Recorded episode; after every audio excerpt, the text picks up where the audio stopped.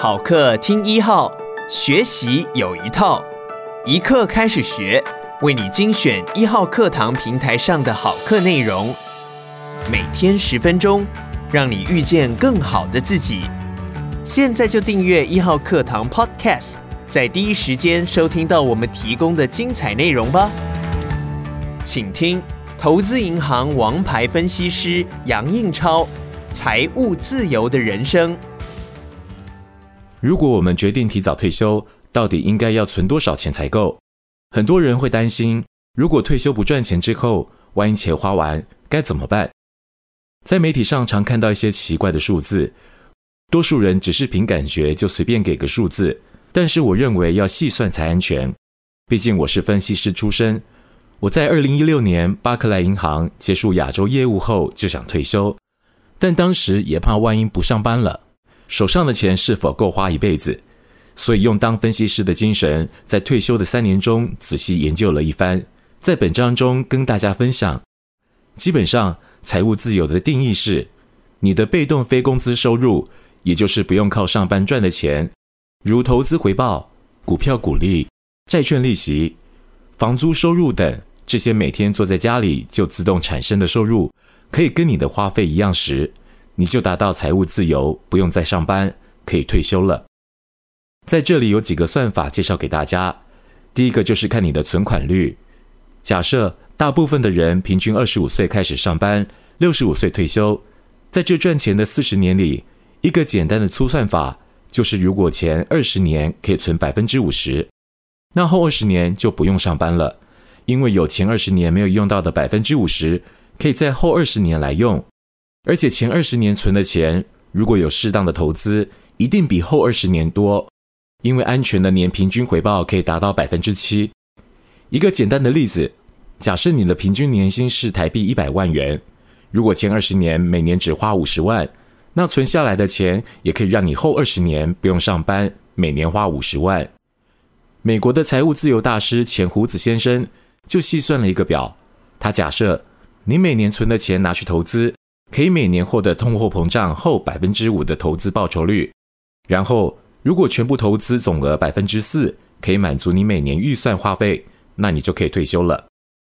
这是个很容易在 Excel 算出的数学问题。你会发现，如果薪水存百分之十要五十一年才能退休，存百分之二十要三十七年，存百分之三十要二十八年，存百分之四十要二十二年。存百分之五十要十七年，而如果能存百分之六十，大约要十二点五年就可以退休了。请参考文稿中的第一张图。因为早年存下来的钱可以投资，然后钱滚钱，越早存钱越好。时间是站在你那边的。一个更精准的算法是美国 Trinity Study，也就是所谓的百分之四法则。简单说，如果你全部投资存款的百分之四，可以维持你一年的开销。那你就有资格退休了，然后拿出百分之四作为全年开支，另外百分之三应对通货膨胀继续增加资产，这样一年花百分之四应该可以花一辈子，然后每年的花费还可以按通货膨胀的比率往上调，以维持不变的生活品质。后来，美国一位财务专家韦斯莫斯拿一九二九年到二零一零年实际股市及债市的数字来验证，结果发现。在这八十二个退休年份里，有五十八个人，也就是全部人的百分之七十，他们的钱可以花超过五十年；而其他的二十四个人，也就是剩下的百分之三十，虽然钱会花完，但是最倒霉的那个人，钱还是可以撑到二十九年。如果真的怕钱可能花完，可以多存一点，每年只要花百分之三点零到百分之三点五，就保证一定没问题，一路花到挂。以下有个从一九四六年到二零零九年美国市场的投资回报表，可以给大家参考。请看文稿中的第二张图。其实很多人达到 FIRE 后，虽然提早退休，但是还是会找些事做。只是不同的是，不像过去上班时得做老板要做的事，现在可以只要做自己喜欢的事。例如，我喜欢写书、写专栏、当顾问，或是偶尔上个媒体拿个通告费。而有些人的兴趣是烹饪、写部落格或是种菜，这样还是会有一些小收入，多少可以补贴退休后的花费。毕竟在年轻时退休，不太可能什么事情都不做。某些兴趣还是可以带来收入，不无小补。有些人退休后的兴趣，像写部落格的收入，甚至比以前上班还多，也是时有所闻。如果把一除以百分之四，就知道全部要存多少了，也就是每年花费的二十五倍。所以假设你每月开销五万元，每年就要花六十万元，六十乘以二十五，也就是存一千五百万就够了。假设通货膨胀是百分之三，第二年花费还是可以增加到五万一千五百元。也就是五万乘以一点零三，第三年之后，以此类推。假设你现在每月税后薪水十万元，每月开销五万元就能搞定，每月能存五万元，把存款放在股市 ETF 指数基金。如果用长期，每年平均有百分之六点五的回报，这样只要十五年就可以存到你需要的一千五百万元退休金了。也就是说，如果你三十岁这样开始理财。四十五岁到四十七岁就可以退休了。在这里，我要建议大家养成做预算和记账的习惯。只要看看政府及公司每年都要做预算，就知道预算的重要性。我个人从大学到现在就一直有记账的习惯，花的每一笔钱都会记录下来。虽然可能会花一点时间，但是这是控制花钱一个很好的方法。钱不会莫名其妙的不见，而且每月可以对账。因为我发现信用卡常出问题，每年都会抓到好几笔我没花的费用。如果知道每月花多少，存多少，更可以发现改进的方法。像如果我常买一些同样的东西，就可以考虑参加会员，例如 Costco，或是办一些有特殊点数的信用卡，像专门奖励旅行和加油的信用卡。前面有提到百分之四法则，反过来就是要存到每年花费的二十五倍。所以假设你每年花四十万。二十五倍，也就是要存到一千万元，你就可以达到财务自由了。但是，如果你不知道每年花多少，也就不知道要存多少了。为什么要知道自己的自由数字呢？因为有些人是月光族，这可以给大家一个目标：如果薪水太低，无法存钱，就要趁早想办法了。不管是要在进修、换工作、出国，甚至打第二份工，总比什么都不做、少年不努力、老大徒伤悲。以后变成穷苦老人好，但是往正面想，现在美国流行的 FIRE 运动就是要鼓励大家早点存够钱，早点退休。退休并不是什么事都不做，而是可以做自己想做的事。像前面讲的，不用被迫天天看讨厌的老板、同事或顾客的脸，为五斗米折腰。因为人生最精华的阶段就是二十五到六十五岁，如果全部奉献给工作，不是很可惜吗？六十五岁真的退休后，可能体力不好，也玩不动了，无法长途旅行看世界，或者会被医生限制这个不能吃，那个不能吃，无法享受美食好久。如果运气不好，七十岁左右就挂了，那不就更衰？钱不是越多越好，因为花到叫资产，花不到叫遗产。我这一代和上一代多数的人的想法都是，学校毕业后一直努力上班到六十五岁，光荣退休后再来享清福。然而，现在退休金可能被砍，到时也可能已经吃不下、玩不动了。而现在的年轻人在台湾地心的环境中，可能不容易存到钱，老了又该怎么办？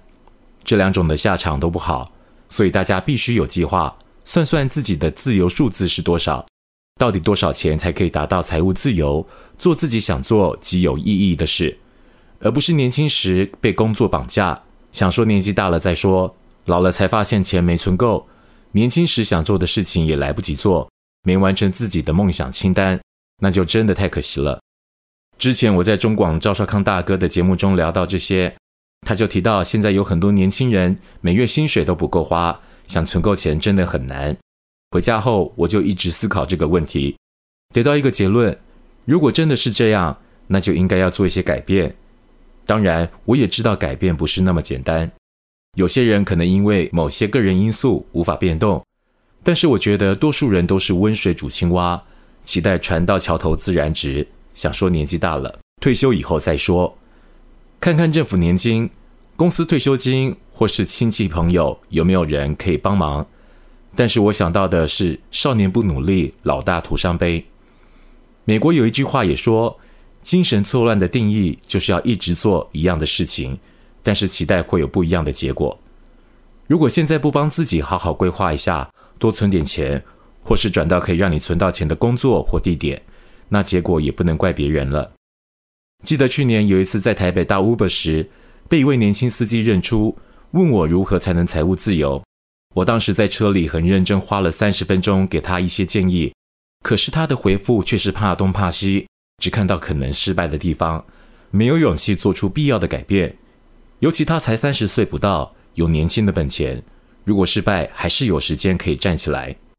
其实年纪也不是问题，肯德基的创始人也是六十五岁才开第一家店。下车后，我觉得有些可惜，因为他虽然有想到未来，却没有勇气走出改变的第一步。希望各位可以找到改变的勇气，尽早存到 Full Money 的自由境界，让短暂的辛苦换来长久的财务自由。如果你想要看一些实际的数字，以下的例子可以给你做一些参考。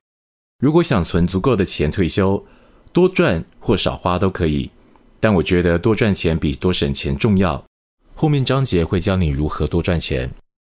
虽然英语有句话说，“A penny saved is a penny earned”，省一分钱就是赚一分钱。省钱当然很重要，但是省钱如何能同时加上赚更多的钱，到达 FIRE 的速度就会快很多。前面曾提到，如果你可以存到你年开销的二十五倍，也就是如果你每年花费四十万元，四十乘以二十五就是一千万，你就有足够的钱退休。因为每个人花费不一样，要存的二十五倍也不同，所以我这里整理了五个方案给大家参考。以下的月薪是税后时拿回家的钱。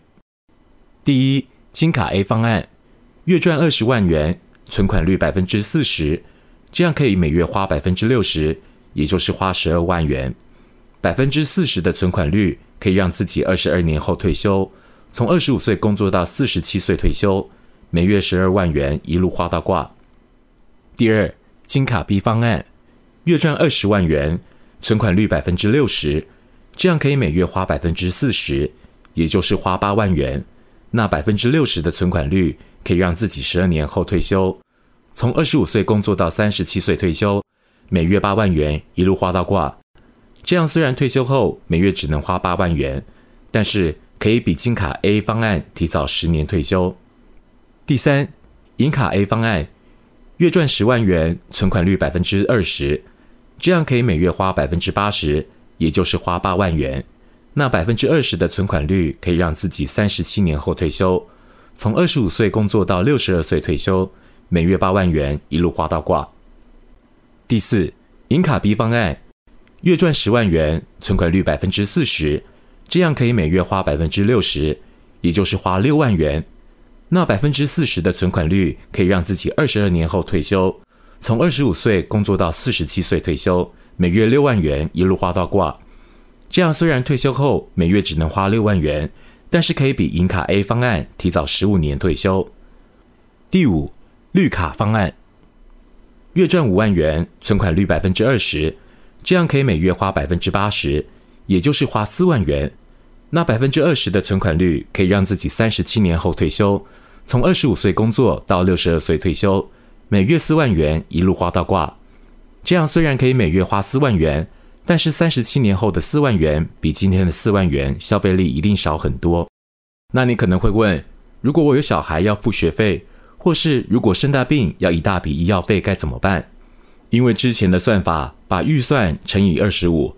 每月的预算是拿平常的重复开销来计算，这样会比较单纯好算。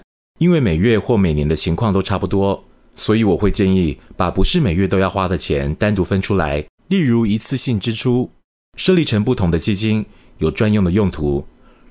若以银卡 A 方案为例子，把单独的基金分出来，你可能税后月薪是十三万，先把一万元放在教育基金，一万元放在医疗基金，一万元放在旅行基金。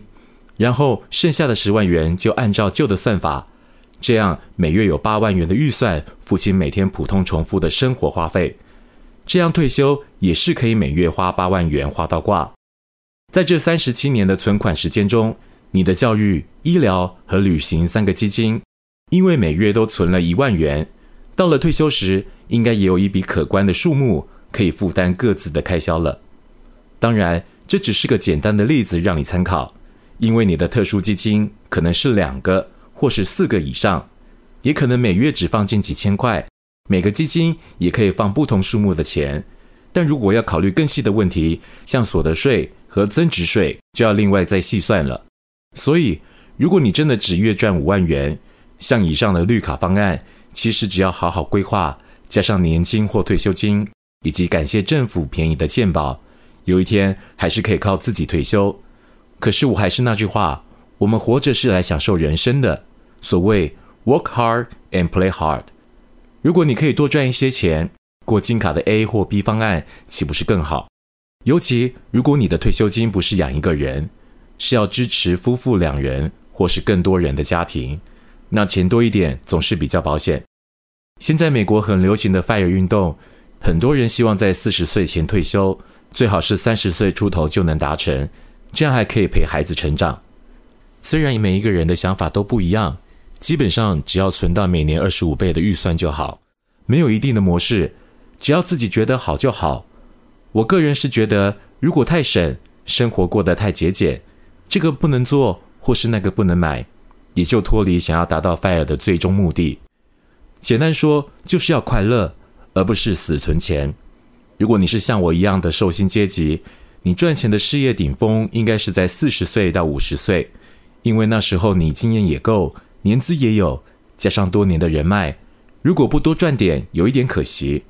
所以我会建议在五十岁前退休就好，这样可以多存点钱，而你百分之四法则的年预算可以多一些，让你多一点闲钱做一些有趣或是有意义的事，让人生过得更开心、更有价值，而不是只是达到够吃穿的基本需求而已。如果都是计划存一半的薪水，我宁愿多赚一点，才能多花一点。感谢你收听一号课堂。如果你喜欢我们的节目，别忘记给我们五星好评哦。也鼓励你把一号课堂 Podcast 分享给你的亲朋好友。现在就下载一号课堂 APP，购买杨应超《财务自由的人生》，收听完整课程吧。每天十分钟，遇见更好的自己。一号课堂。